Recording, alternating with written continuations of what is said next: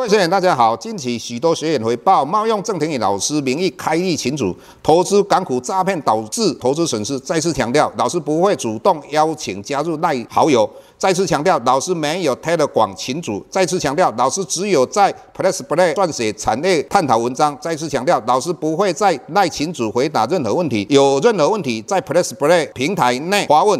再次强调，老师不会教大家投资港股，老师只有投资台股，请大家勿点选不明的赖群组以及连接，任何信息请审慎评估并提高警觉，切勿上当受骗。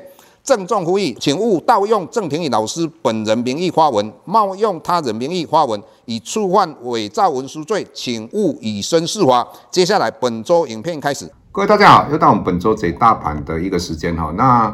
从我们放假回来哈，美股跟台股以目前跟上个礼拜一样哈，就是短期来讲它还是一个多头哈，那长期有开始变空头。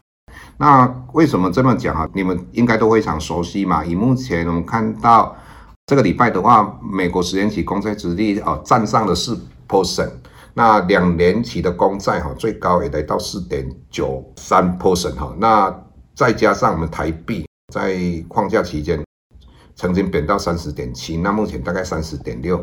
那美元指数的话，同样的也有站到一百零五块。那为什么美元指数没有办法很快的站上一个压力期，就是一百零五点五？最主要原因，也就是欧洲公布出来的通膨比我们想象的更恶劣。在这种状况之下，大家预期欧洲应该。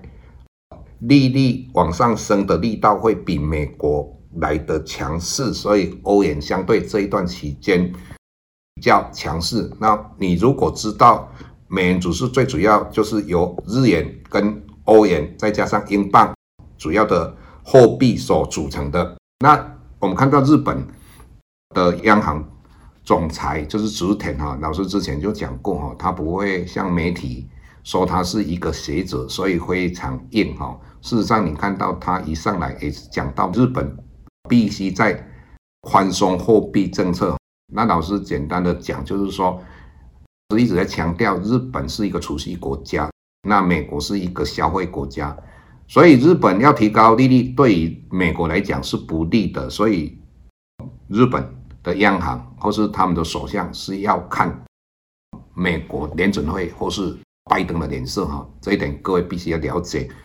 老师一直跟各位讲说，政治领导经济，绝对不是经济领导政治。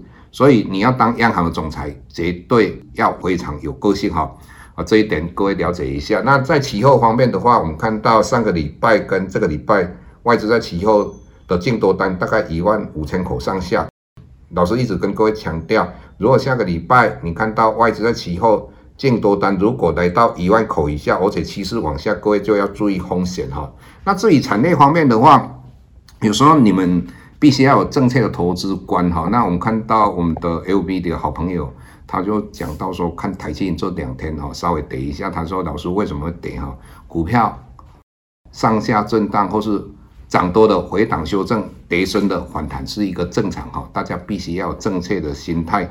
那再来，我们也谈到，就是说，像先进光，我们也在媒体上跟各位谈到，它是不是会复制易经光过去的模式？哈，如果这样的话，我想先进光的想象空间就大嘛。那广明的话，我们在我们的平台上，我们就用一家过去哈也是并购节奏机器人的一家公司股价的走势哈，也就是说，我们在平台里面，我们都会建股资金。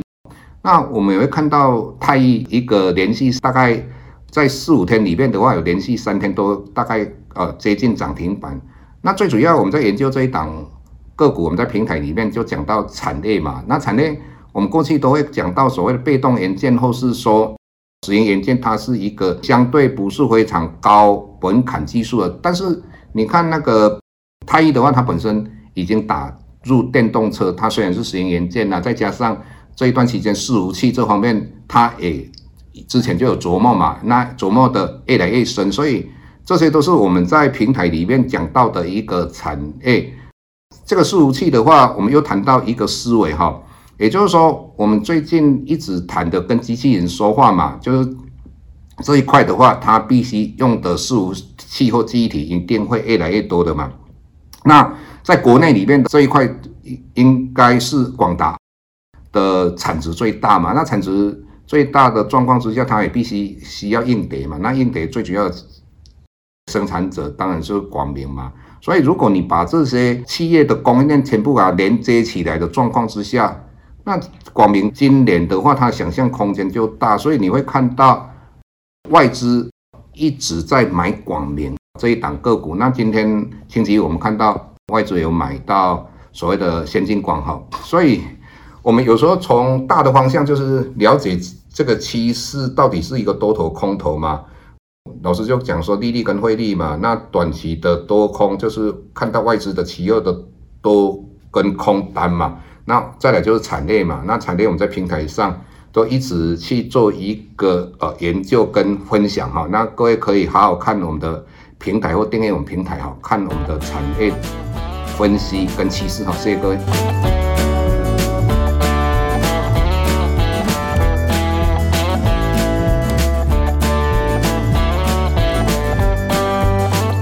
下周台股个股当中，老师精选的十几档个股做重点分析，想要了解老师到底精选哪些个股，欢迎订阅。Plus Play 互惠内容，下周见。